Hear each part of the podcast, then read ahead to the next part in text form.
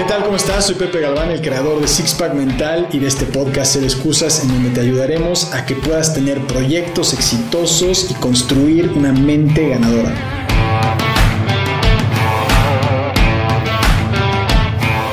¿Qué tal? ¿Cómo están? Espero que estén muy bien. Soy Pepe Galván y bienvenidos al podcast de 1% Mejor.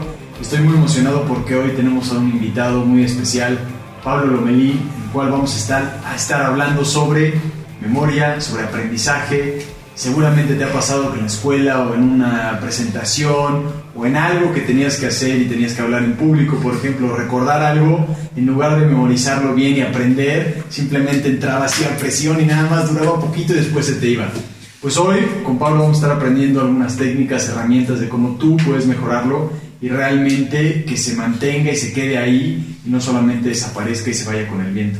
Pablo, ¿cómo estás? Un gusto. ¿Cómo estás? Bien, bien, muy contento de que estés acá. No, muchas gracias por invitarme. Ya sabes, aquí compartiendo todo lo mejor posible. Bien, muy bien, segurísimo va a salir muy bien. ¿Por qué no nos cuentas para aquellos que no te conocen un poco sobre ti, cómo es que llegaste a este punto?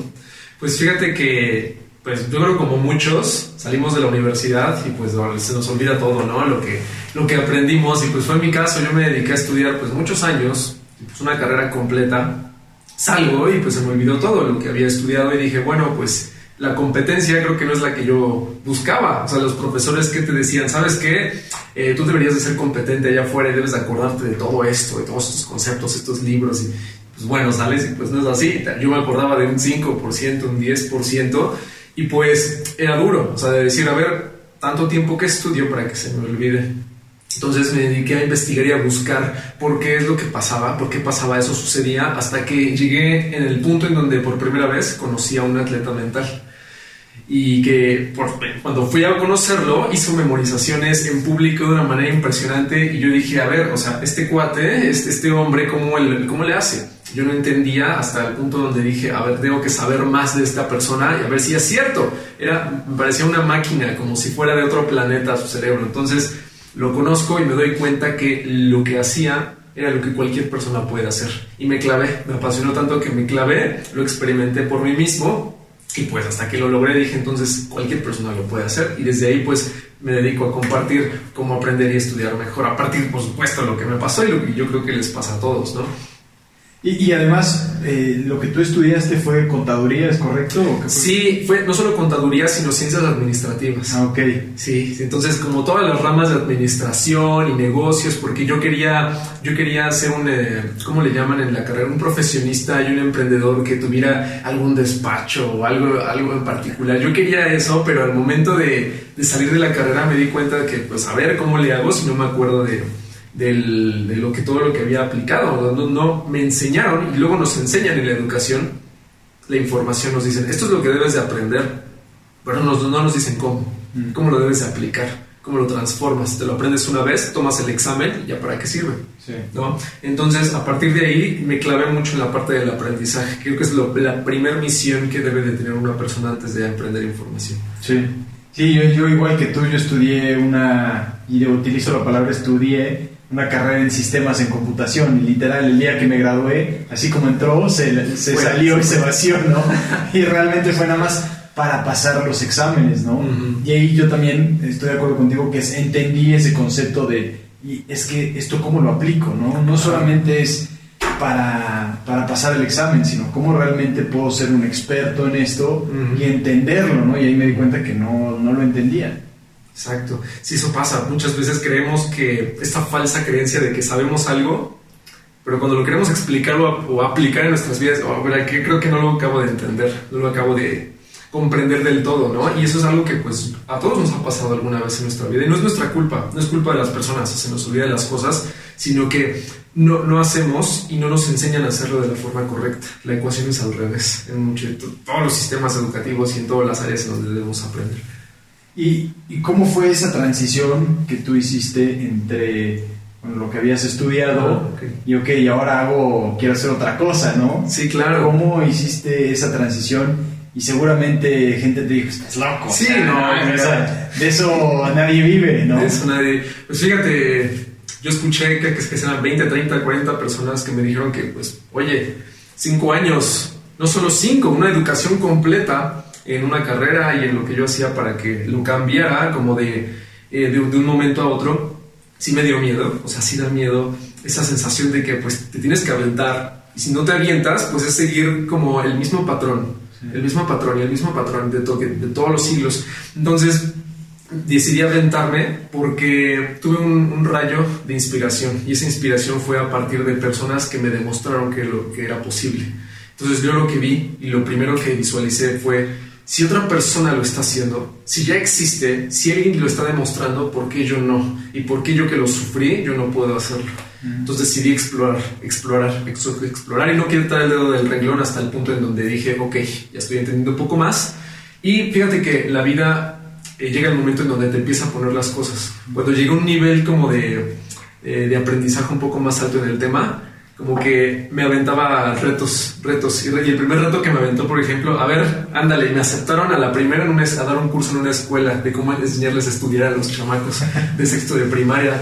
Y ahí fue como mi debut, ¿no? A ver, si era cierto y todas las directoras pues decían, a ver, a ver si este, este, este tipo sabe lo que dice y si les funciona a los niños y todo eso. Y desde ahí me di cuenta que pues era lo que yo quería hacer, ¿sale? Y la vida me empezó a, a, mandar gente, a mandar gente, a mandar oportunidades y a personas a quienes ayudar. Mm. Y es ahí como comenzó. Y, y, después de eso, bueno, me, imagino que trabajas, estábamos comentando, ¿no? Con empresas, das eh, cursos online, presenciales tienes tres libros. Eh, cuéntanos un poco más de ahora, qué es lo que has hecho, ¿no? Todo eso, claro. Pues mira, la primera misión cuando me metí al mundo de, de, la memoria, que fue lo que más me apasionó de cómo funciona la memoria y cómo podemos retener muchas más cosas, a partir de que me clavé en ese mundo, decidí sacar un libro, dos libros de eso. Saqué dos, versión 1, versión 2 que es la, la, mejorada, que es la última que he sacado, y es en donde pongo todos los sistemas aplicados, porque desgraciadamente todo lo que yo estudié y todo lo que yo aprendí del tema, eh, lo descubrí allá afuera, ¿sale? En, en, Estados Unidos o en Europa. Entonces fue complicado, o sea, el hecho de tener que buscar la información allá afuera, y me doy cuenta de que acá en, en, en, en América Latina, en Centroamérica, en México, no existe ese tipo de información de una manera tan, tan empaquetada, tan concreta. Entonces por eso decidí primero hacerla como la información, los libros, y después ya me dediqué a dar cursos. Primero me dedicaba a darle escuelas a empresas y después a partir de eso ya formé mis propios cursos y mis talleres en línea también. Es, por eso ya lo transforma y es lo que hago actualmente. Muy bien. ¿Y, ¿Y, cómo es que, por ejemplo, una persona que igual dice, no, yo ya no estoy en la escuela, ya no necesito aprenderme nada? ¿Cómo es que se puede ver beneficiada de esto? Que, yo veo las muchas formas, pero explícanos cómo tú lo has visto los cursos que das. Claro, muchas veces eh, las personas creen que los estudiantes son como, digamos, las personas potenciales a aplicar todo esto. Pero fíjate que allá afuera, yo que, por ejemplo, hablo todos los días con personas de América Latina, de diferentes países, y me llegan casos muy interesantes, no solo de estudiantes, sino me he dado cuenta que lo que más me llegan son casos de adultos. Que adultos que dejaron de estudiar, pero están retomando sus estudios. Y muchos creen muchos de ellos creen que no aprenden de la misma manera como lo hacían antes. Dicen, siento como si dejé de hacer ejercicio y después regreso y me cuesta trabajo. Dejé de estudiar, regreso y me está costando trabajo. Tengo problemas de atención, de, concentración, de memoria y sienten que ya no la hacen. Entonces, un rol muy importante es ahí inspirar a los adultos que están retomando sus estudios. Nunca van a dejar de aprender en cómo lo pueden hacer, porque eh, la memoria no es un gen, que tengas el gen de la memoria, el gen o el don de poder recordar mil cosas, no. Es una habilidad, así como manejar, así como cocinar, es una habilidad simplemente entrenándola cualquier persona lo puede hacer. Que se va desarrollando, ¿no? Se desarrolla con práctica, por supuesto, y aplicación. Y debe ser entonces uno de estos mitos, ¿no? En el que no, es que ya estás viejo, ya ya, este perro viejo ya no puede aprender nuevas cosas, ¿no? Fíjate, te voy a dar un dato, te voy a dar un dato muy interesante. Uno de mis mentores, porque yo me, me inspiré en varias personas. Uno de mis mentores tiene, no me lo vas a creer, tiene como 75 años y es un atleta mental. Wow. 75 años. Y lo ves al hombre y realmente se le ve, se le ve que ya está grande, tiene el pelo largo, blanco y se le ve que es, o sea, lo ves y dices, este hombre es como un dios de la memoria. Porque lo ves como atleta mental y todo lo que te comparte y dices, es el claro ejemplo de que sin importar la edad, una persona sí o sí puede aprender mejor. Entonces hay una, hay una distinción muy importante que es que muchas veces han habido comparaciones. Ah, pues mira, yo, yo no puedo aprender como una persona de 20 años o de 15 años. Bueno, esa no es la pregunta correcta. La pregunta correcta es, sin importar la edad en donde me encuentro, ¿puedo aprender mejor? La respuesta es sí. Y me encanta la palabra atleta mental. Se me hace buenísimo. Y, y me imagino que muchos, por ejemplo, muchos niños dicen, no, yo quiero ser un atleta normal, pero nunca dicen, quiero ser un atleta mental, ¿no? Y estábamos hablando sobre que es algo que apenas se está desarrollando en, en Centro y Sudamérica, ¿no? Que mucho más está en, en, Estados Unidos, Norteamérica y partes de Europa, ¿no? Sí, fíjate que los atletas mentales más populares que existen en la actualidad y que existieron en el pasado son de principalmente de Estados Unidos y de Europa. Y en Europa, principalmente en dos países, alemanes y españoles. ¿Sale? Y los demás son de todos de Estados Unidos. ¿sale? Son como donde más hay ese tipo de, de atletas mentales que difunden el, estas técnicas y herramientas para mejorar la memoria. Pero en, en, México, Centroamérica y América Latina, muy poco, muy poco, incluso casi nulo. Y este, los que llegan a, a ver, por ejemplo, nadie los conoce. Eso es como llega, llega a ser como un reto. Y pues aquí en América Latina muchas personas potenciales a que puedan desarrollar estas habilidades mm. también.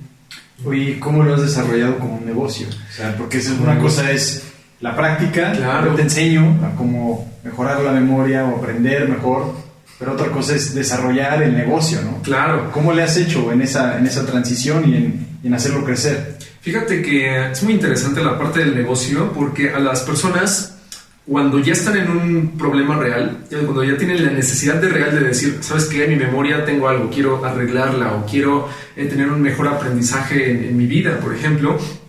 Y aquí la idea es que a las personas no les sirve solo memorizar información, no les sirve. Lo que nos enseñan en la escuela, memorízate las cosas, memoriza esto, memoriza el otro. Y eso no es lo que sirve. Y para el negocio, lo que en este caso tuve que hacer para hacerlo negocio es que cubrir una metodología completa para que un estudiante pueda aprender más rápido en menos tiempo con mayores resultados, que un profesionista pueda tener mejores niveles de competencia, mejores certificaciones con mejores estudios en menos tiempo, que un docente pueda hacer que sus estudiantes no olviden lo que está enseñando mm. y que todas estas personas que se dedican a la enseñanza o al aprendizaje puedan hacerlo de una manera más fácil, de una manera más rápida. Es ahí en donde realmente el apoyo a una persona se vuelve verdadero. Y es ahí en donde, por ejemplo, el negocio funciona, porque ya estás resolviendo el problema de una, de una persona. Te, te, pongo un ejemplo. Hay personas en España, bueno, en América eh, del Sur, y personas que quieren hacer certificaciones o posiciones o exámenes y tienen que estudiar 100, 200 temas en un año. Es, es una cantidad exagerada y hay muchas personas que están así sí. y que dedican, no te miento, me han tocado casos, que estudian 10 o 11 horas al día. Imagínate, 10, 11 horas viendo libros, estudiando libros. Entonces, ahí es donde te das cuenta que hay una mejor forma de Y están memorizando nada más. Y están nada ¿no? más leyendo y Sí. metiéndoselo a la fuerza, Sí. como, como tú A mencionabas. a presión, a ver, "Ah, que entre". conforme, Sí, pues no, no es la mejor forma. Entonces, hay muchas personas que necesitan mucha ayuda en metodologías de estudio y aprendizaje y también personas que requieren una mejor memoria. Es por eso que es ahí en donde ayudar a las personas es en donde realmente funciona un buen negocio. Y me encanta eso porque va también muy de la mano de lo que hacemos. El nombre de nuestra empresa es Sixpack Mental. Me encanta ese nombre. Cuando lo- escuché en TED, aquí, Pepe Galván, Six Pack Mental, yo, ¿qué es eso? O sea, su- suena bien, suena como un entrenamiento así súper padre de... Sí, Ajá, ¿cómo es? Viene todo a través de esa metodología de que así como entrenas el cuerpo hay que entrenar la mente, ¿no? Claro. Y aunque nosotros no, de momento no nos metemos en temas de, de memorización o aprendizaje específico, pero sí de crear todo un sistema en el que tú vas entrenando tu mente, tus emociones, para poder sobrellevar obstáculos y sobre todo también poder ir mejorando, ¿no? Claro. Entonces, de ahí viene todo ese nombre, ¿no? Y decir, bueno, es que la mente se entrena, no nada más se piensa positivo, ¿no? Que es completamente distinto a lo que mucha gente Sí, cree. sí, se entrena totalmente, es un entrenamiento, al final de cuentas. Y pues entrenar la mente, pues quien no lo hace, pues eh, se pierde de muchísimas cosas excelentes que se pueden hacer.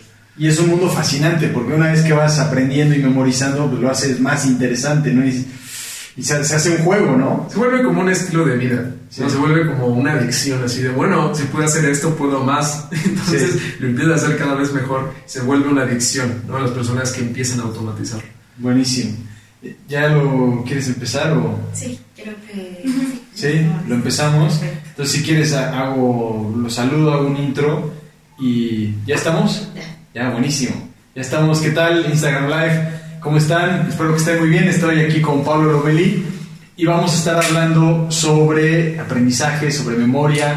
Pablo es un experto en aprendizaje y memoria. Estamos hablando sobre los atletas eh, mentales, ¿correcto? Sí, correcto. Eh, y además, bueno, Pablo ha escrito tres libros, es un bestseller. Eh, también estuvimos compartiendo en TEDx en Puebla y la verdad todo lo que tiene que compartir es muy bueno, muy interesante y vamos a estar haciendo unos ejercicios muy interesantes. Así que si quieren aprender a aprender en lugar de solamente memorizarse, entonces están en el lugar correcto porque vamos a estar haciendo unos ejercicios y además Pablo también nos va a presumir de cómo puede él recordar o hacer, como quiera llamarle, una cantidad de números eh, impresionantes. Y si tienen preguntas, empiecenlas a mandar. Eh, y también estamos comentando sobre, en algún momento comentamos sobre Jim Quick. Claro, claro. Que eh, yo era un parte de un grupo de emprendedores y él era parte de ese grupo también. Y, es un, ha sido como un pionero también, ¿no? En el que veo que trabaja con, con, este, con personalidades eh, de la política, de personalidades como artistas, actores, de todo, porque ellos tienen también que, que aprender y, y, memorizar ciertas líneas o recordar líneas, ¿no? Sí.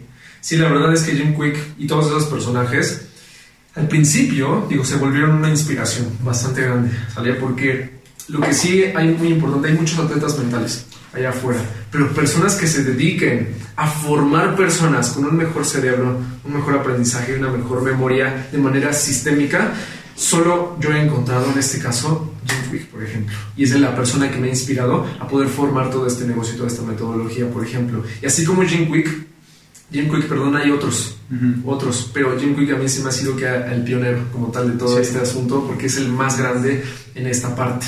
¿sale? Entonces, por eso es que yo cuando lo vi, te juro, hace como, que serán 3, 4 años, yo conocí a un atleta mental, se llama Ron White, de Estados Unidos, que fue bicampeón mundial de, la memorización, y lo conocí y dije, este, este hombre es, es, genial, no es muy bueno, pero es un atleta mental. ¿sale? Y después conozco a Jim Quick y digo, a ver, ¿qué pasó aquí?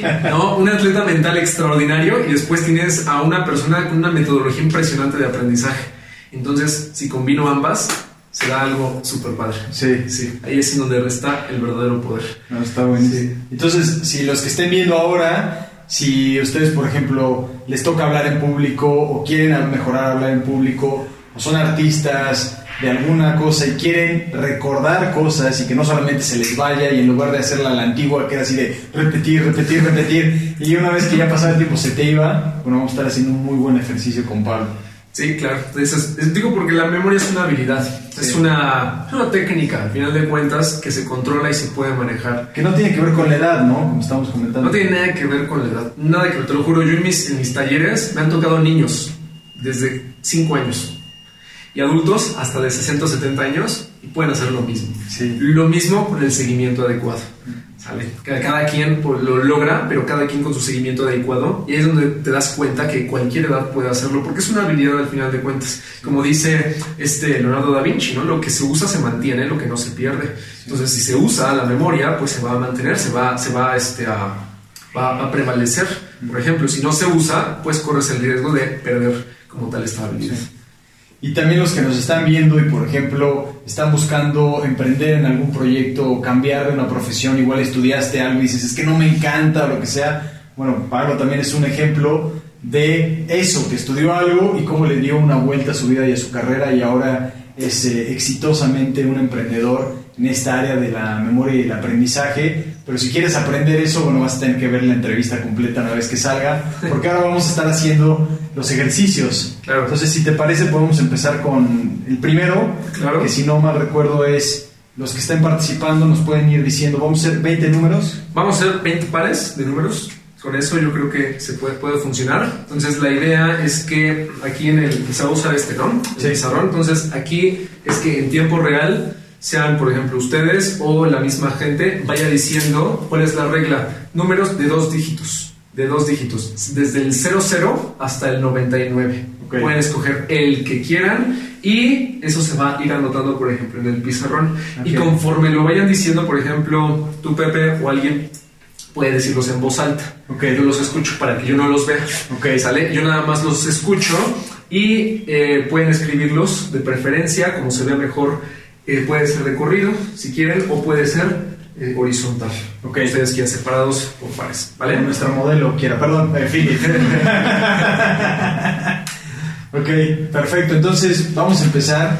Si la gente que nos está escuchando en vivo o nos está viendo, si quieren participar para que vean que esto no está planeado, pueden empezar a tirar números, como había dicho Pablo, de dos dígitos, del- desde el 00 hasta el 99, y Philip los va a estar apuntando. Entonces, no sé si hay alguien que... Ya, nos dijeron 71. Ok, yo les digo cuando vayan avanzando, ¿vale? Entonces tenemos el 71, ajá. ¿Cuál sigue? El 01, 01. Ahorita les digo con- conforme vayan avanzando. 55, 53. A ver, aguanten. Ah, Del perdón. 55, yo les voy diciendo adelante, adelante, adelante. El 55, después eh, 53. 53, después 21. Ah, perdón. Perdón, 21. 21. Entonces 21, ajá, 20. 20, ajá, 73, 73, ujú, 56. 56, ujú, 27. 27, ¿Se pueden repetir? claro, Ok, se pueden repetir. pueden el que sea, literalmente. es 44. 44. Ese es el. Ok, vamos a ver. El 3, 03, 03, 31. ujú, 55. 55,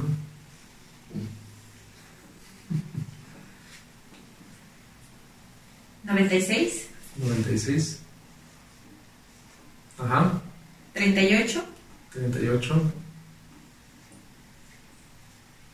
29.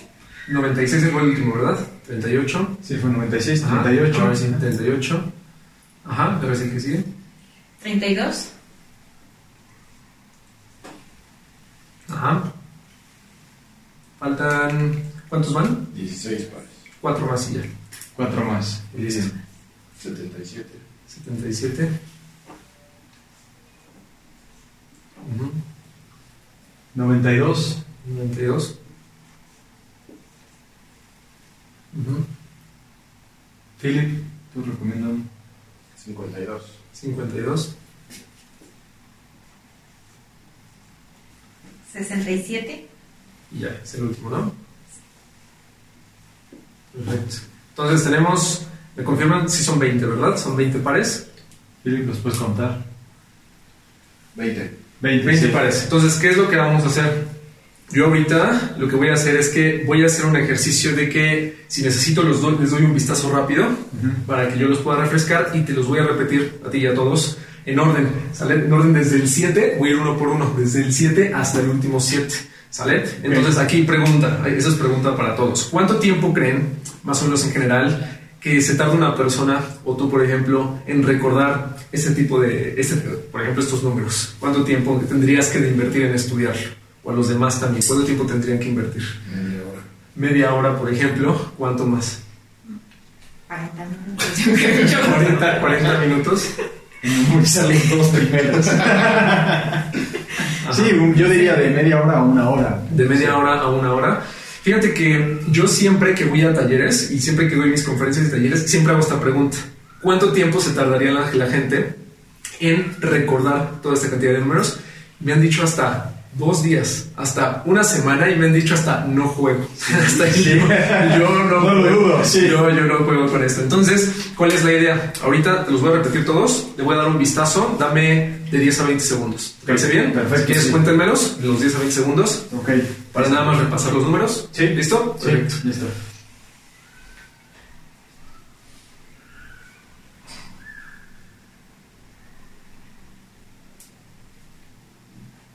Ya. ¿Ya? Listo, perfecto. Entonces, ahora sí, te los voy a repetir. Esos fueron 15 Se los segundos, repito, rapidísimo. se los repito a todos. Va, voy uno por uno.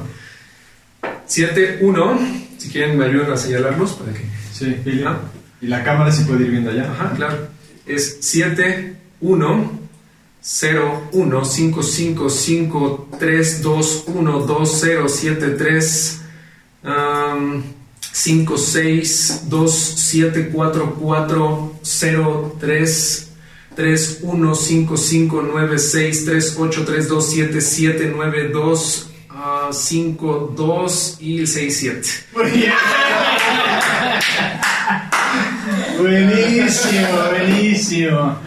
A ver, Philip, vas. No, no juego. No, no.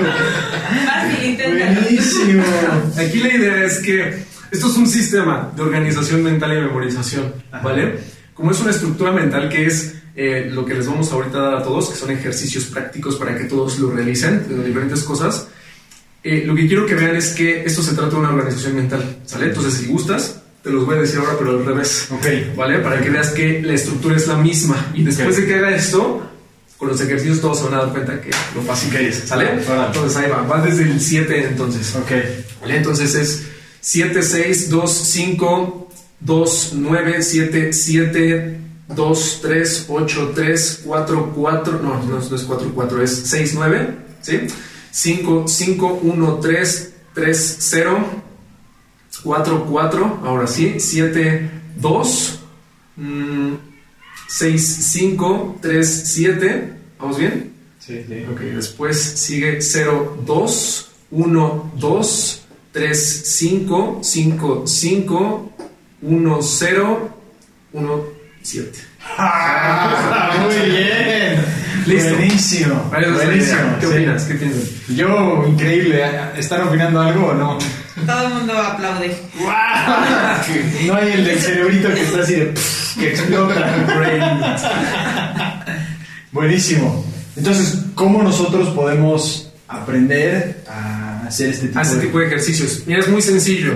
La memoria es una habilidad. Entonces, por ejemplo, este tipo de pruebas son las que los atletas mentales hacemos para practicar. O sea, ahorita lo hicimos con 40, pero cuando uno lo aprende bien, se puede hacer hasta infinito. O sea, hasta cualquier tipo de, de número, cualquier tipo de palabras, cualquier tipo de líneas. Y para que les doy una idea de cómo sirven los ejercicios de memorización, si alguien tiene esta necesidad de querer memorizar una serie de datos en lista, en secuencia, una lista de ideas, una lista igual, por ejemplo, de números, una lista de, de cosas que hacer, ideas principales, ideas clave de algo que estén leyendo, algo que estén estudiando, los sistemas de memorización también se llaman mnemotecnia. ¿Sale? Y esto eh, está a base de tres cosas. Las asociaciones visuales, asociaciones espaciales mediante un espacio y asociaciones con los sentidos, que es la sensorial. ¿Sale? La memoria- visuales, espaciales y de sentidos? eh, en otras palabras, imágenes, espacios y sentidos. Es la forma en cómo tú puedes codificar la memoria para que funcione bien. Ya, Un- una, una- una vez con estas tres asociaciones, hacemos cualquier tipo de ejercicio para conectarlo entre sí. ¿Vale? Entonces les cuento. Primero, eh, ¿te gustaría hacer un ejercicio rápido con palabras o un ejercicio un poco más complicado? O empezamos por el primero. Pues el que ustedes quieran. Eh, ¿Por qué no empezamos? A nosotros nos gusta aplicar la, la, me- no, la mentalidad de 1% mejor. Bueno, Entonces, pues, un poquito. uno- uno- uno. Sí, sí, yo me aventaría más, pero. Ok, vamos a hacer el ejercicio en este caso con todos. Y eh, en tu caso, Pepe, tú me Sí. vas a ayudar a que recuerdes todos los datos que te voy a contar. va. ¿Vale? Vale, entonces les voy a dar 10 palabras a todos. Son 10 palabras súper raras, exageradas. Solo necesito que confíen en el proceso Ok. y que, porque les va a sonar raro, pero eso raro es lo que funciona. Entonces no, no se Ok. preocupen. ¿Vale? Voy a dar 10 palabras, pero no te las voy a dictar. ok, Se las voy a contar ok. de una manera muy exagerada. ¿Vale? Va. ¿Listo? ¿Listos? Ahí va. Quiero que imagines, Pepe, que estás aquí sentado y por atrás te toca el hombro un payaso. Ok, Y dices, ¿qué hace un payaso aquí, aquí afuera? Y te agarra, te toma por su espalda y te monta a un helicóptero que tiene aquí afuera en la ventana. ok. ¿Ya vas bien hasta ahí? Sí. Ok, arranca el helicóptero, llegas hasta arriba, en las nubes, por ejemplo, y de pronto el payaso te tira y al momento de caer al piso te das cuenta que caes en el estadio, en un estadio de fútbol. Ok. Sale, ya estás en el estadio. Sale, Ok. Está vacío, no hay nadie en el estadio. Sí. Y por la puerta donde salen los jugadores, en vez de jugadores, sale un tigre. Ok, Un tigre de esos antiguos de dos metros, así gigantes. ok. Quiero que imagines como el tigre tiene sus colmillos y todo y te empieza a corretear. Y tú dices, me voy a echar a correr y empiezas a correr por toda la cancha hasta que llegas a la portería. Y te, te quedas en la red. Ya estás en la red y dices, ¿qué hago? ¿Qué, ¿Qué puedo hacer? Ya estoy atrapado en la red. Volteas a ver al tigre y de pronto llega Batman a salvarte. ¿vale? Y Batman saca una cubeta de agua fría y se la echa al tigre y le dice, vete. Ya lo ahuyenta y se va. Le agradeces a Batman y te das cuenta que en el agua que quedó, en el charco de agua, está parpadeando un teléfono celular. Entonces lo recoges y dices, ¿quién habla? Y alguien, una voz muy oscura, te- muy grave, te dice, vamos por ti en este instante. Y tú dices, ¿quién rayos me habló? Y en eso llega un platillo volador, un ovni, y te abduce y te lleva hasta Marte a pasar el resto de tu tarde. Ok. ¿Listo? Ahora necesito que me, eh, que me repitas, no la historia, sino que enumeres las 10 palabras clave que te acabo de contar. Eh, payaso, Número uno. ajá. helicóptero, Ajá. estadio, Ajá. eh, tigre. Ajá. El, después del tigre es la red. Sí. Después es Batman. Sí. eh, después es el agua. Sí. El celular. Sí. El, el- los extraterrestres. Sí. Y Marte. Ah, mira. Perfecto. Ya ve, maestra, sí podía aprender. Ok, ¿qué, qué tanto te costó, por ejemplo, este tipo de ejercicios? Eh, no, no mucho, no mucho. Fue rápido y a la primera. Sí. ¿No? Muchas veces nos, nos enseñan a repetir información y a repetir y a repetir y a repetir. Sí. Y eso lo que hace es que perdemos como tal el, el hilo y se nos olvida. Entonces, por ejemplo, este mismo ejercicio, y te va a pasar, y a todos los demás también. Incluso, ¿qué les pido a todos? Que si se acuerdan del ejercicio, escriban todas las palabras de las que se acuerdan, ¿vale? Para ver cómo les fue a todos. Sí. Ahora, te va a pasar, cada que yo hago este ejercicio con las personas que van a los talleres, te juro, las vuelvo a ver después de un mes, todavía se acuerdan Sí. de las 10 palabras, todavía. Y dos meses me dicen, ya, ya quítamelas de encima que no me acuerdo. Quítame este Ya, payaso de encima. Para que vean lo, lo poderosas que son las asociaciones visuales, espaciales y con sentidos. Sentiste, viste las imágenes, Sí. viste espacios y sentiste el momento de cada asociación. Sí. ¿Sale? Entonces, esa es como tal la idea. ¿Quieren otro ejercicio? Como ustedes me digan. Eh, sí, sí, hagamos otro. Hagamos otro, sí. Otro ejercicio. Sí. Vale. En este les voy a poner eh, algunas, algunas cosas bastante interesantes. Quiero que imaginen todos su, casa. ¿Sale? Imaginen que están en su casa. Ya Ujú. todos están en su casa.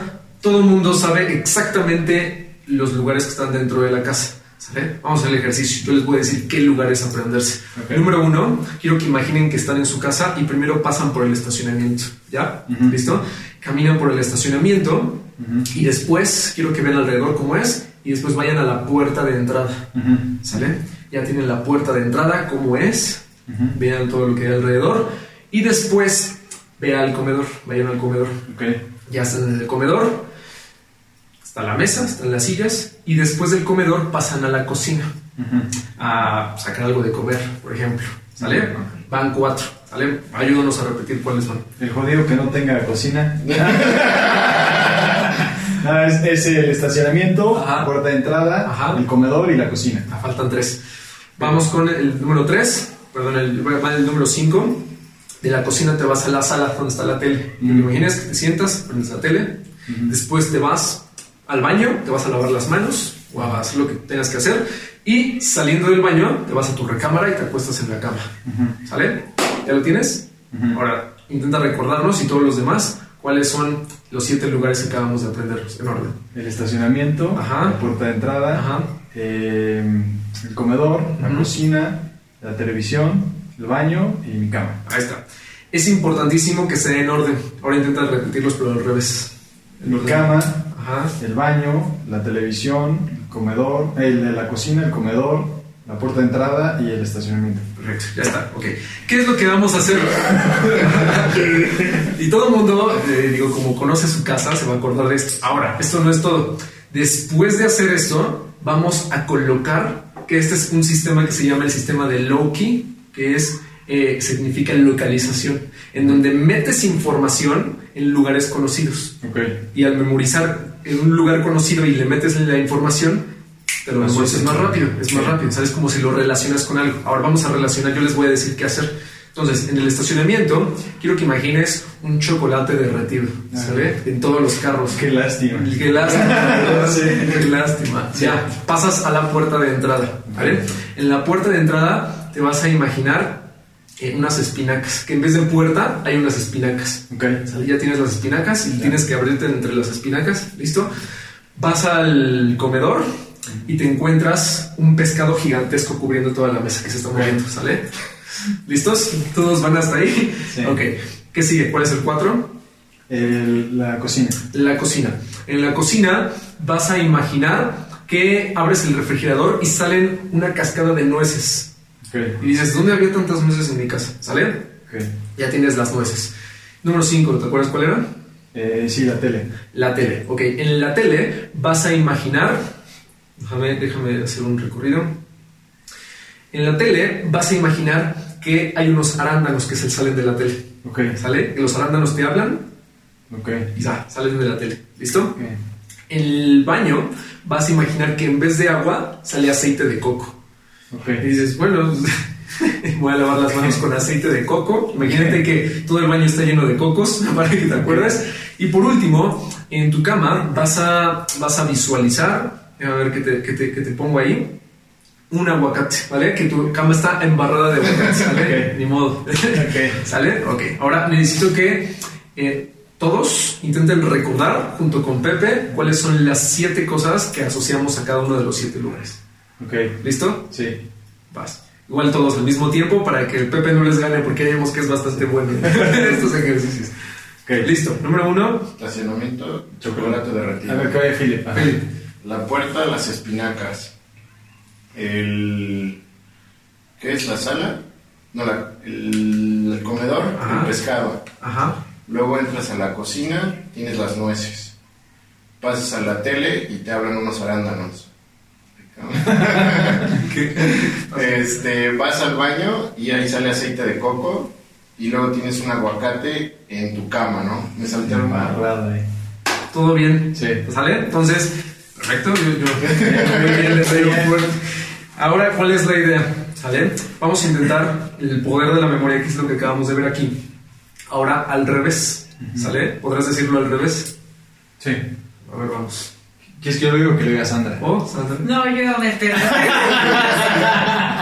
Bueno, va. ¿No? Me quedé en los A ver, arándanos. al Sí, revés. al revés. revés, pero quieres que le haga aguacate y la Desde el aguacate hasta atrás. Ajá. Ajá. Pero construir el cuarto. No, solo la pura, la pura cosa. Aguacate, aceite de coco, arándanos, eh, de, a ver, déjame acuerdo. El pescado. No, me falta uno. Ay, Dios, se me olvidó. No, Sáltatelo, no importa. bueno, el pescado, eh, las espinacas y el chocolate. Perfecto. Te faltó nada más en la cocina. Abrías el refri. Y las nueces. Las nueces. Las nueces, las sí, nueces. las nueces. Sí, las nueces. Faltó exagerarle un poquito más, ¿vale? Pero eh, ese es como funciona el Sí. ejercicio, ¿vale? ¿Qué te parece? Ve, buenísimo, se me hace muy bueno.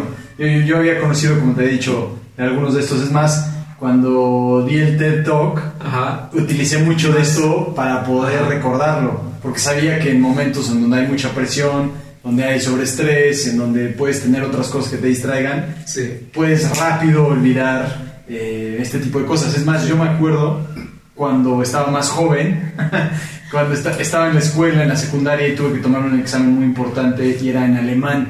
Y yo tenía que dar una presentación en alemán y hablar en alemán. Y todo el tiempo me lo estaba memorizando a la antigua. Y cuando llegó ese momento difícil de mucha presión, llegó un punto en que me- bloqueé y se me olvidó todo. Y fue un examen así crucial en mi vida. Entonces, este, ahora que conozco esto, entiendo completamente el beneficio de, de cómo funciona. Sí. Te salva.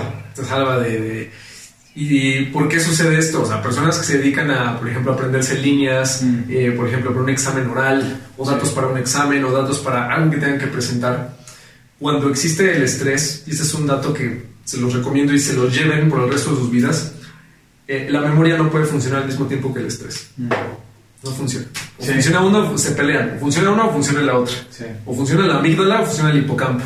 Porque la memoria, en este caso, te hace recordar lo que tú necesitas. Pero cuando hay estrés, la bloquea para ponerte alerta. Sí. Entonces, por eso se nos olvida. Debido a muerte, ¿no? Ajá, debido a muerte. Si tengo que, tengo que correr, o sea, cuando te pones nervioso y eso, pues ni modo, no le podemos hacer nada, pero sí podemos depender de otras partes de la memoria para poder recordar ese tipo de cosas, que es lo que tú aplicaste en la TED, que me parece fantástico y es algo que pues yo creo que todos deberían hacer y practicar, que dejen de, eh, dejen de estudiar como a la, a la tradicional, nada más repitiendo información y que empiecen a estimular su memoria visual, Sí. espacial y sensorial. Y, y en tu libro, que por cierto aquí nos traes y nos está presumiendo, aquí podrían aprender más de estas cosas, ¿no? Sí, claro, digo, eh, tengo, el libro, digo, ahí viene, ¿qué es lo que he desarrollado en el libro?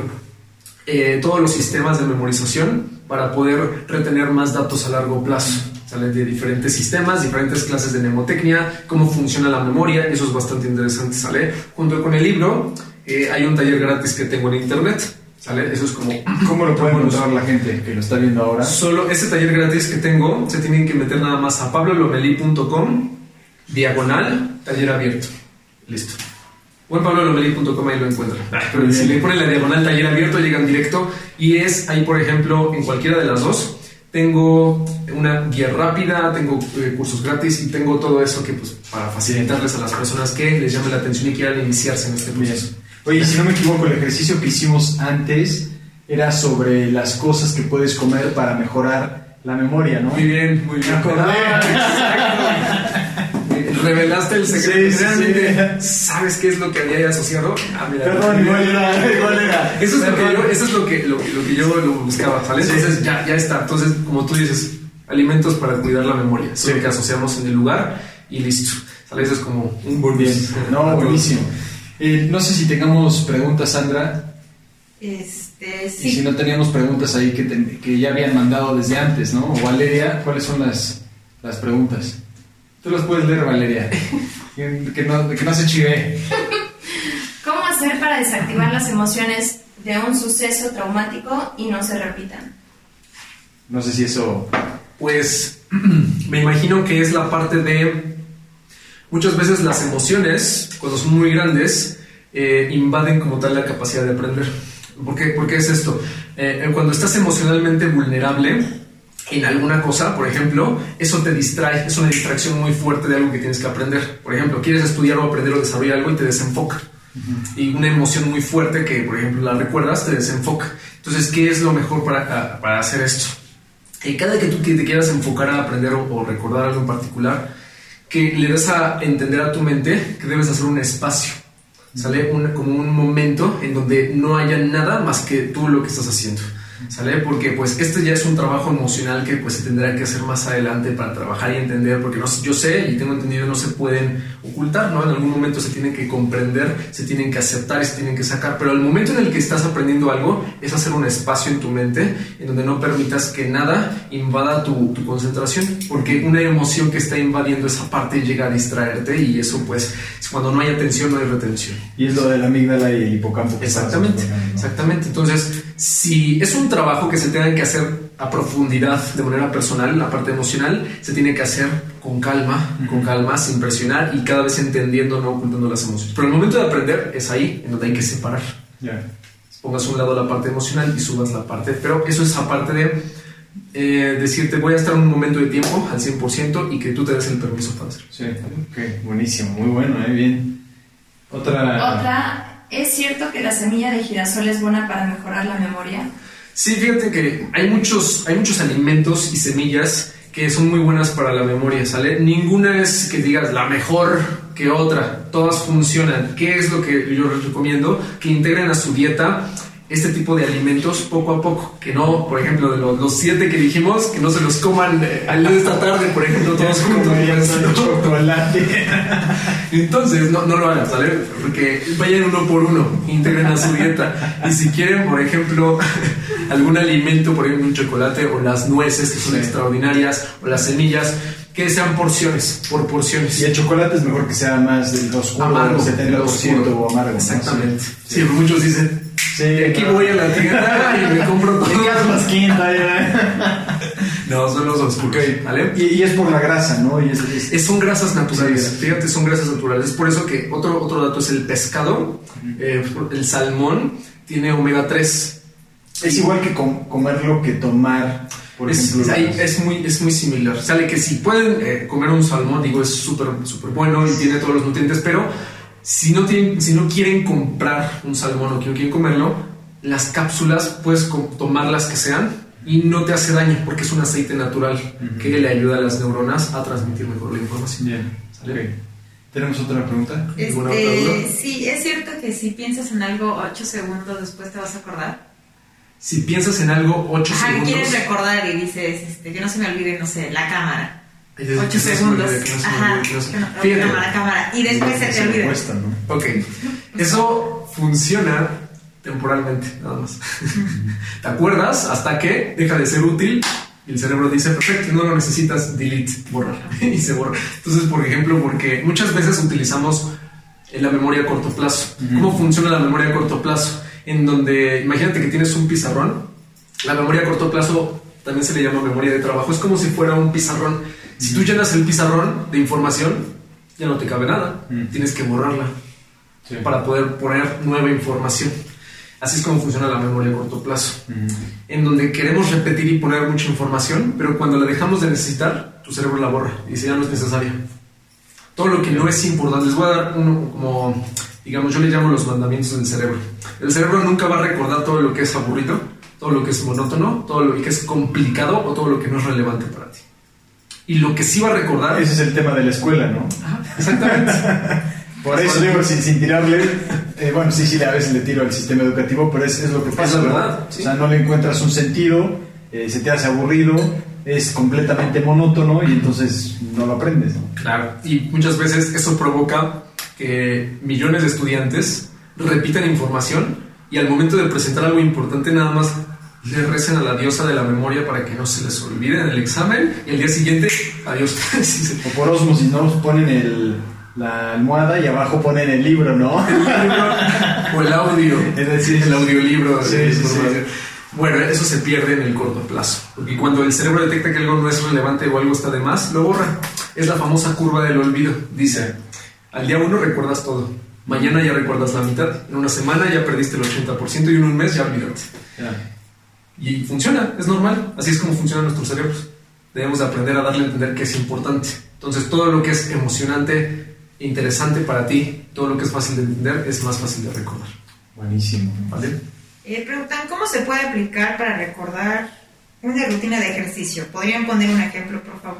Claro que sí, depende. Ahora sí que depende de la rutina de ejercicio. Les voy a poner un caso de una persona que se dedica a correr, por ejemplo, en donde imaginemos que son casos reales, ¿no? Una persona que se dedica a correr que siempre se le olvidaban eh, cuántas vueltas estaba dando y decía, ya se me olvidó cuántas, cuántas vueltas le di al parque y qué tenía que hacer. Y entonces lo que hacía la persona es que asociaba los números de las vueltas con una imagen, por ejemplo, con una rima. Uno rima a humo. Dos rima a tos. Tres rima a res. Cuatro rima a teatro. Entonces daba la vuelta número uno e imaginaba un humo grandote. La dos se imaginaba que estaba tosiendo. ¡Ah! La número 3 se encontraba una res caminando. El número 4 se encontraba un teatro. Sí. Y así se daba cuenta, ah, se acuerdan rápido. Ahora, eso es digo, para acordarse de ciertas cosas. Para una rutina, por ejemplo, tengo que hacer tantos abdominales, tan, tantas sentadillas, tantas pesas, lo que sea. Es asociar, transformar el ejercicio en una imagen. ¿Sale? Por ejemplo, los abdominales. Una parte del cuerpo, ¿no? Te imaginas la parte del cuerpo o este, la rutina del ejercicio y la conectas como lo hacías tú con una historia. Me imagino que yo estaba haciendo abdominales y después llegó un hombre con pesas, me aventó la pesa y haces una historia conectando todas las rutinas. Esa es una parte. La otra es utilizando un espacio. Por ejemplo, en el mismo gimnasio, eso es, eso es un dato muy interesante, en el mismo gimnasio dices, a ver, en la puerta voy a imaginar que ahí están mis, abdomen, mis mi abdomen, ¿vale? En, el- en el- la recepción voy a imaginar que ahí está mi espalda, por ejemplo. En, por ejemplo, en- y tiene que ser en secuencia. Ya. En el baño voy a imaginar que ahí están mis glúteos. No sé, y, y se empiezan a hacer la rutina. Y si quieren memorizar números exactos, tienen que transformar el número a una imagen Ya. como yo lo hice aquí. ¿vale? Ajá. Se le transforma el número a una imagen, por ejemplo, el, el 23 te recuerda algo Sí, de Michael Jordan. a Michael Jordan. Ya lo asocias del 23 con Michael Jordan. Ya. El 18, pues con la tarjeta de, de 18 años, la, la- la INE, la IFE. Es que todavía no tengo, Ah, entonces. entonces ni modo. Y así cada número lo puedes asociar a algo que ya conoces. Ya. Es más fácil, ¿sale? Sí, Pero está claro, bueno, si. Si tienen alguna otra duda, Sí. pues ya saben. ¿Alguna otra pregunta? Dicen, si tengo el deseo de aprender algo, pero no el talento, aún así puedo aprender ese algo con alguna de estas técnicas. El talento, esto es un dato, el talento no tiene nada que ver con, con la capacidad de aprender. Que sí hay personas que nacen y dicen, "Ay, como eres buenísimo tocando la guitarra, tocando el piano, nadando, ese, que nacen como con una, con una inspiración y lo hacen, pero hay personas que creen que no pueden. ¿vale? Esto es un error. El talento no tiene nada que ver con la capacidad de aprendizaje. La ciencia ha hecho N cantidad de investigaciones con técnicas de estudio 100% comprobadas, donde dice que cualquier tipo de persona de cualquier edad puede aprender cualquier tipo de cosa. Yo les doy un mapa, les doy un mapa rápido de cuatro claves para poder aprender más rápido. Número uno, si realmente se quiere aprender algo, debes de tener los motivos adecuados. ¿Por qué es esto? Una persona que tiene los motivos inadecuados dice, quiero aprender esto, pero al hacerlo dicen, ah, es mucho, es muy difícil, lo hago después. Ya. Entonces la dificultad es lo que muchas veces nos ahuyenta, porque no hay una verdadera motivación, un empoderamiento que nos diga qué es lo que realmente me motiva para llegar a, a donde. Segundo, debes tener claro cuáles son los obstáculos que tienes en el camino, donde dices, a ver, ¿qué es lo que me impide aprender más rápido de lo normal? ¿Qué es lo que puedo quitar? ¿Cuáles son las rocas que me impiden llegar a donde quiero aprender? Y la mayoría de estas rocas son mentales. Ya. El no puedo, el no creo, el todo el mundo dice que no, el veo, eh, me comparo con otros porque ya lo hacen, todo eso es falso. ¿vale? El verdadero obstáculo que existe es que no tienes la técnica adecuada. Por eso el tercer paso es que encuentres las técnicas adecuadas para esa habilidad. Y número cuatro, que lo hagas todos los días. Todos los días, todos los días, todos los días. Una persona que ya domina un tema, y piénsenlo, o sea, todos, todos dominamos algo en nuestras vidas. Dedicamos tiempo, esfuerzo y, y- y energía para aprenderlo. Ninguna habilidad se va a aprender sin estas tres cosas. Es más que nada de consistencia. Ser más disciplinado y decimos disciplinada más que eh, talentoso en eso. La disciplina, eso es un- algo muy importante. La disciplina siempre va a estar por arriba del talento. ¿Sale? A ver, ¿quién lo puede repetir? Los cuatro. A ver si alguien los puede. Ya nos Sí, seguimos ahí. Seguimos, seguimos. A ver quién nos puede repetir. Las cuatro claves. A ver si alguien. Una vez quien nos diga, le damos un, un regalo Le especial. damos un bonus. Sí. A ver si hay alguien. A ver si. Las cuatro claves para aprender rápido. Mientras yo me los aprendí. A ver, a ver, vamos. Bueno, yo, yo a ver si, si me lo aprendí. Es eh, motivo, obstáculos, técnica y repe- eh, repetición y eh, diaria, entrenamiento. Exactamente. Sí. Muy bien. Ya. Es la, la disciplina. Eso Sí, es ya muy importante. contestaron también. ¿Sí? Ya ¿Quién lo contestó? Ah, ¿quién lo contestó? Ah, bueno, Valeria, ganaste.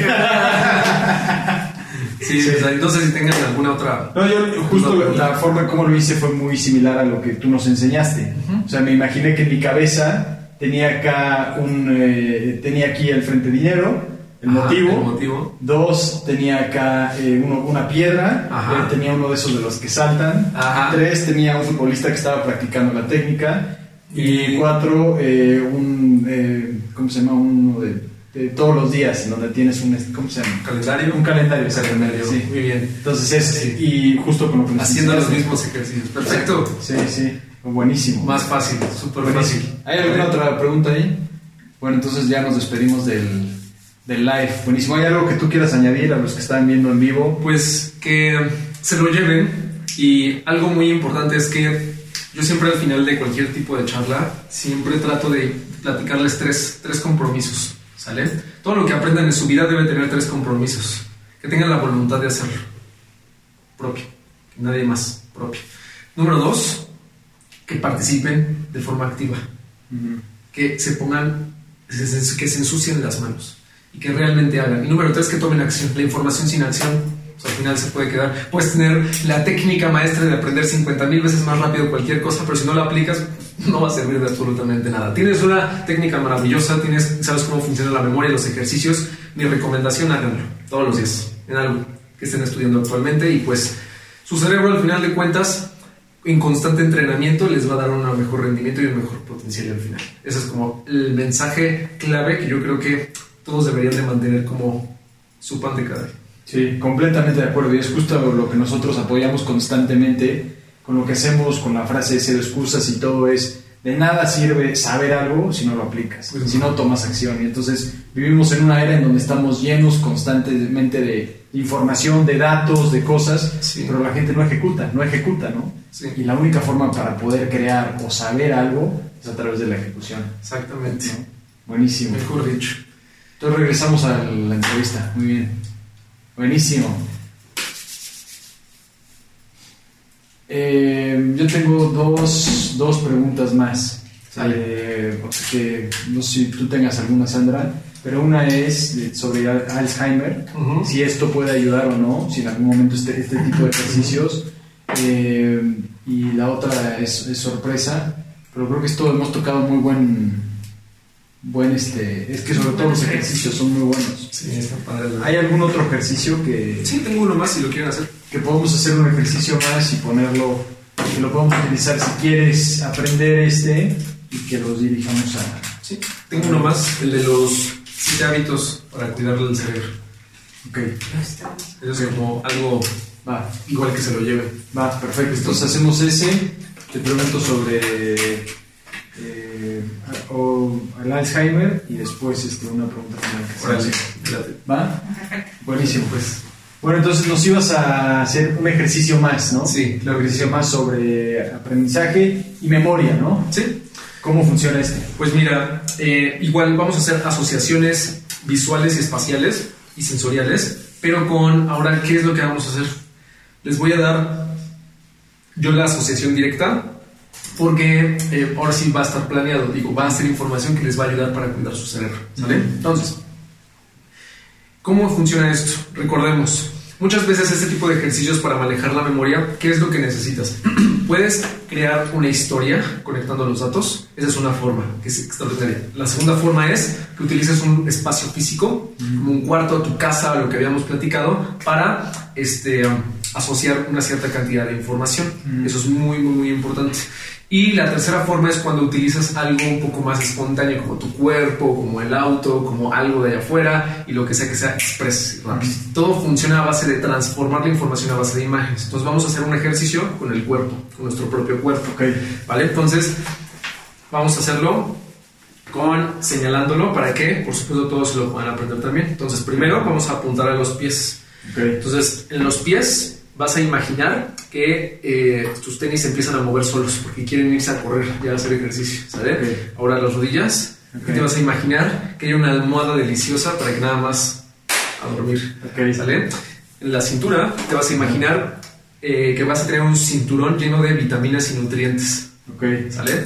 Ahora en el estómago, aquí vas a imaginar, y todos también, que tienen un monje que está meditando, te lo comiste, y está adentro que está meditando. ¿Sale? Ahora te vas a apuntar a los brazos, aquí, si quieres a los brazos. Ajá. Y vas a imaginar que tienes un par de espadas y estás cortando libros así. Cortando Ok. libros, ¿sale? Ok. Y eh, los hombros, aquí vas a imaginar que tus mejores amigos están sentados aquí en ti y te están pesando. ¿Sale? Y por último, en la cabeza, vas a imaginar que tú estás adentro, imaginando cómo enseñas lo que tú sabes a más personas. ¿Vale? Entonces, vamos a refrescar. Vimos 1, 2, 3, 4, 5, 6, Ajá. 7. Vamos a recordar cuáles son los 7 elementos que asociamos a cada parte del cuerpo. Ujú. ¿Vale? ¿Lo quieres hacer tú? Sí, Vamos. Sandra, ¿lo quieres hacer? ¿Tú- ¿Por qué no lo haces tú? Yo ya me lo sé. Son los zapatos, Ajá, la almohada, ajá, eh, las vitaminas, ajá. el monje, Sí. las espadas para los libros, las amiguitas y la cabeza se me olvidó. ¿Tú adentro estabas? Ah, ya adentro, sí. Sí. Ok. Perfecto. Entonces, ¿qué es lo que acabamos de ¿Tienes alguna idea de qué es lo que acabamos de asociar a cada uno de estos si- siete lugares? Sí. Sí, tengo una idea. A ver, compártenos. Eh, uno es hacer ejercicio. Ajá, Eh, dos, el descanso. el descanso. Eh, tres, eh, las vitaminas. ajá, Tomar multivitamínicos, que puede ser más específico, pero está Sí. muy bien. sí, Eh, meditar, hacer ejercicios de respiración. ajá, leer o aprender o libros. el de los amigos. Yo aquí lo que es este, relaciones sociales sí, eh, o las personas con las que te sí, rodeas. sí, Y, y la parte de arriba es el ser que estás tú observando todo. Pero no sé cómo sea ese Ahorita te, te lo comparto. Ok. La atinaste exactamente a todas, Ajá. pero ahora a todos les falta el contexto, para que sepan, porque lo que acabo- acabamos de hacer en este ejercicio es memorizar cuáles son los siete mejores hábitos para cuidar el cerebro y que la memoria funcione sin tanta repetición. Ok. ¿Sale? ¿Por qué les digo esto? Porque la memoria, eh, bueno, el cerebro en general, hace mejores conexiones cuando tienes hábitos correctos y, y- y actividades adecuadas. Una cosa es estudiar información. Otra cosa es aprender a memorizar información mediante los sistemas de mnemotecnia y todo lo que hicimos. Y otra cosa totalmente diferente es cuidar el cerebro. Ujú. Te voy a dar un dato, porque yo hace muchos, muchos años, cuando empecé a dar este tipo de conferencias, un día cometí un error muy grande, que no se lo recomiendo a nadie. Que yo, el señor de la memoria, va a enseñar a un grupo a, a- a memorizar cosas y fui durmiendo una hora. Uf. Fui durmiendo, eso te lo digo, fue hace como tres años, tres, cuatro años, y en ese momento dije, memorización no sirve si no tienes hábitos adecuados. Entonces, ¿qué, qué pasó? Fui, pues ya sabes, ojeras hasta acá, y pues fui todo, todo desvelado, dormiendo una hora. Sí, tenía energía y todo, pero se me olvidaban las cosas que iba a decir. Ajá. Y todo el tiempo, cada que se me olvidaba algo, nada más bajaba la cabeza y yo, ¿qué es lo que iba a decir? Y la demostración que hice de memoria se me fueron algunas palabras. Y todo Ajá. por no dormir de la Ajá. forma adecuada. Entonces puedes tener todo, pero si no Sí. duermes, y no solo dormir. Entonces Sí. vamos uno por uno. Sí. Entonces, en los tenis es que el ejercicio estimula el cerebro para que genere una, una cierta actividad muy interesante, genera un factor de crecimiento que estimula las neuronas para aprender más rápido. Ujú. ¿sale? Eso solo se genera con el ejercicio. Ok. El sueño eh, es en donde sucede el mejor ciclo de aprendizaje. El cerebro aprende más cuando está dormido. Entonces es impresionante. Es donde consolida todo lo que aprendiste el día anterior. Eh, la cintura es nutrientes para el cerebro. Es como el aceite del omega 3, el, el- la alga espirulina, los polifenoles y todo ese tipo de alimentos para aceitar el cerebro. Eh, la meditación y la relajación pues entrena los niveles de atención. Ujú. El desafío, el constante desafío y el aprendizaje es lo que mantiene en constante ok, entrenamiento ya. tu cerebro. Desafía tu aprendizaje ya. todo el tiempo. Ok. Lo- los amigos es que siempre te relaciones con personas positivas. Mm. Las personas negativas van a invadir emocionalmente tu mente y eso va a hacer que no te concentres no aprendas bien. Ah. Eso es como, como se conecta. Y este, aquí es que cuando tú enseñas y compartes lo que sabes, lo aprendes el doble. Ah, muy bien. Ajá, porque cuando nosotros aprendemos y lo dejamos así, Sí, sí, sí. podemos creer que no lo sabemos. Pero cuando lo enseñamos es cuando realmente sucede el aprendizaje. Sí. ¿Sale? Ese es como el contexto y seguramente mientras lo estuve di- diciendo todos lo, que, lo, lo tuvieron totalmente claro. Sí. ¿Vale? Muy bueno. muy Esa es como tal idea. ¿Qué te parece? No, muy bien, muy bien. Y de la experiencia que nos contaste cuando diste esta conferencia y de ese aprendizaje que tuviste, eh, me imagino que ahí dijiste nunca más, Nunca más. ¿no? nunca más, ¿no? Y considero que todos los que estamos en una carrera, en una profesión, que estamos realmente convirtiéndonos maestros de algo, llega un punto en donde o te, más que te confías, te abusas de, de cierta cosa y entonces te sucede algo y dices nunca más, ¿no? Y considero que muchas de estas cosas puede ser, la gente que nos está viendo, tiene que ver con algún tipo de presentación, ¿no? Mucha gente dice, el, el miedo más grande que le tiene la gente no es a morir, sino a hablar en público, ¿no? Y seguramente mucha gente le ha pasado y dijo, no, yo nunca más voy a hablar en público, pero con lo que nos estás compartiendo, se puede ser entretenido, es un juego, ¿no? Así es. O sea, simplemente son. El fallar en algo significa que algo te falló, pero no significa que debas de parar Sí. por eso, sino que ni modo, no lo vuelvas a hacer y ya. O sea, por ahí dicen que eh, los errores se cometen una vez, pero no se repiten. ¿no? Entonces, si yo no dormí una vez, pues no lo vuelvo a hacer. ¿Sale? Entonces, si una persona le pasa esto, este miedo escénico, o le sale mal algo, pues no lo vuelvan a hacer. Sí. Y te- eh, es la, esta, esta forma de reflexión, es una reflexión. ¿Qué hice mal? ¿Qué no salió? ¿Qué hice a la fuerza? Y ya, listo. Lo eliminas. Y eso es lo que normalmente muchos tienen, ¿no? Donde dicen, ¿sabes que Yo soy pésimo para aprender, soy pésimo para recordar las cosas. Yo, yo, yo memoria, yo, yo soy Dory. Entonces, eh, pues literalmente creen que no puede, por- pero fue porque en el pasado se les olvidó o algo les pasó muy importante donde dijeron, O les hicieron creer eso, ¿no? les hicieron creer eso. Te voy a decir una historia muy importante que me tocó en uno de mis alumnos, que estudiaba una carrera y en el momento de titularse, al aplicar para su titulación, sus profesores le decían, tú no deberías estar estudiando esta carrera, tú deberías estar haciendo otra cosa. Ya casi titulándose la persona. Y, y lo peor que pudo haber hecho es creérsela y decir, ¿sabes qué? No me siento capaz. Y esta persona eh, tiene que ver con la parte de la medicina y atendía pacientes. Entonces ya no se creía capaz de atender a sus pacientes. Y otro caso, tengo otro caso, una chica de Perú, igual me platicó, y es muy fuerte. Por ejemplo, se fue a Suiza a estudiar.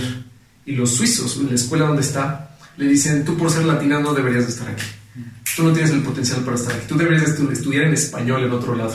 Y se la creen. Y luego dicen, ¿sabes qué? Pues no la hago. Pero no, en realidad todo eso es falso. Sí. Y hablando de, de falso o cosas que sí se han comprobado o no se han comprobado, es el tema del, del Alzheimer. En algún momento este tipo de ejercicios pueden ayudarle a la gente a evitar que puedan tener Alzheimer. Mira, esto es un, digo, es una polémica bastante grande y hay estudios a grandes cantidades acerca del Alzheimer y, y soluciones, etcétera.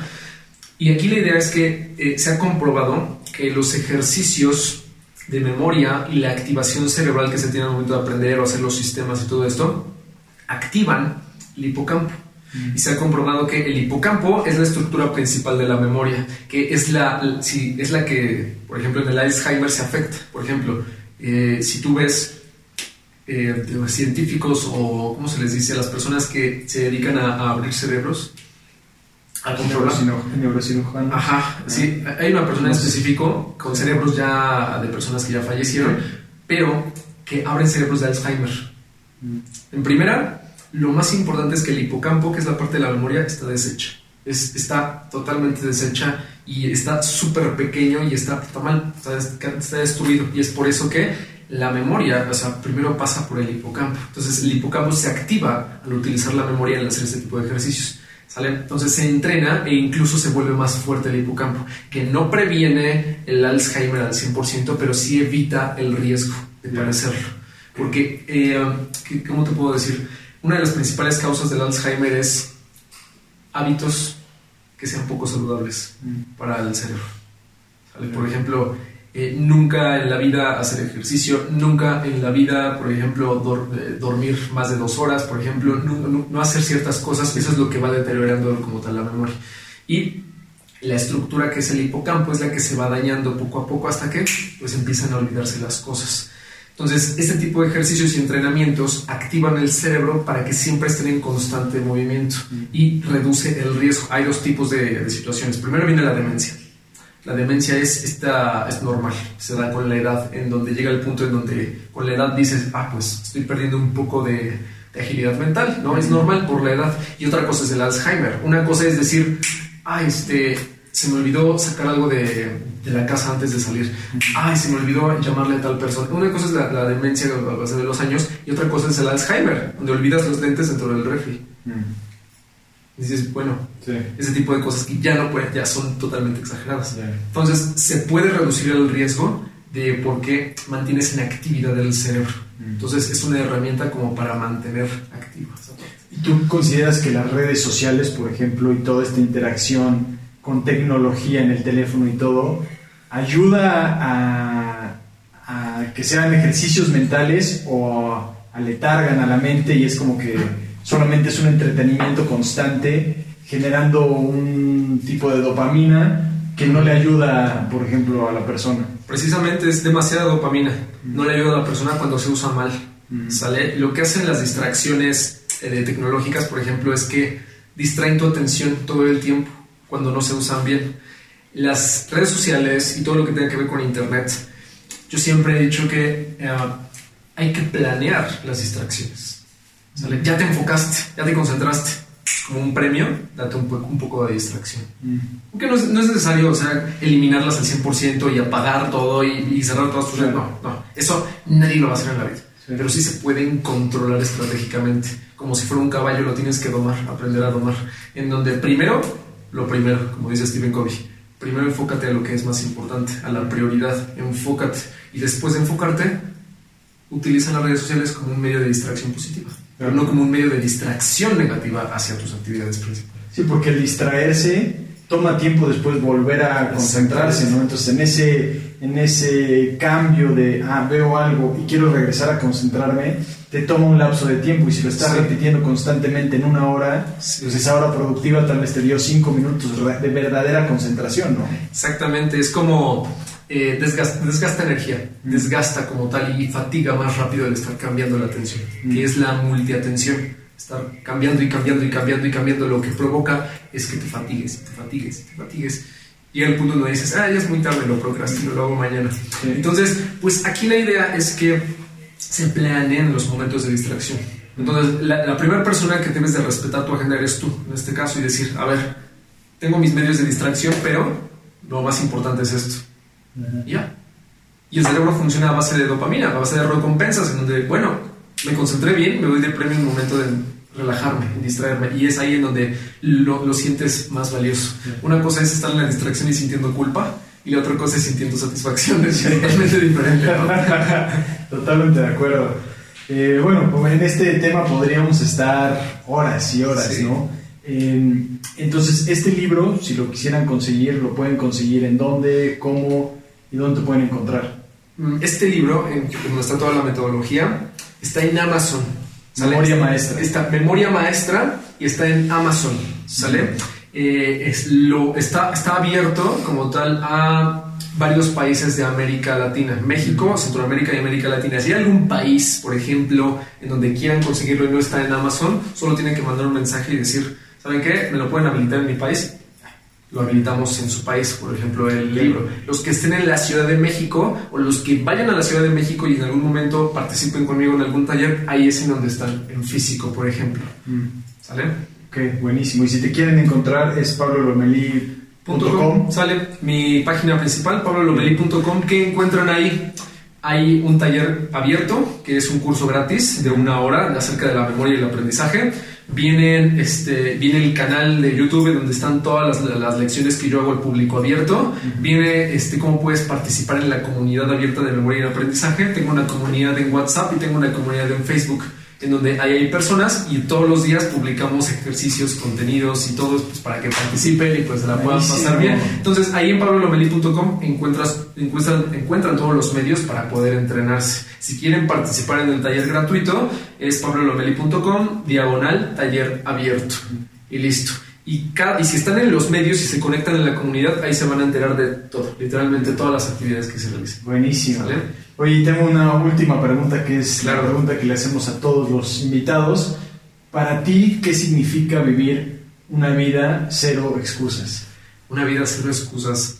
Primero que nada, digo, yo creo que es, y es lo que yo siempre trato de despertarme es, y aplicarlo todos los días, no te des opción, no te opción de renunciar.